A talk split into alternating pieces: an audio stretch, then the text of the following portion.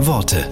Christopher Hoffmann, Katholische Kirche. Der ehemalige Fußballprofi Neven Subotic hat während seiner Karriere bei Borussia Dortmund Millionen verdient und damit eine Stiftung gegründet.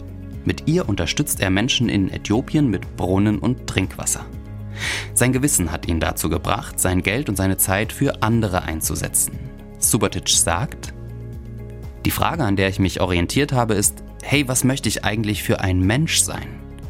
Als Mensch gibt es etwas, das bedeutsamer ist, das sich in meinem Gewissen als richtig angefühlt hat.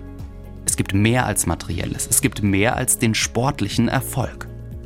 Ich glaube, der Sinn des Lebens ist schon, dass man sich im Rahmen der Gesellschaft einsetzt.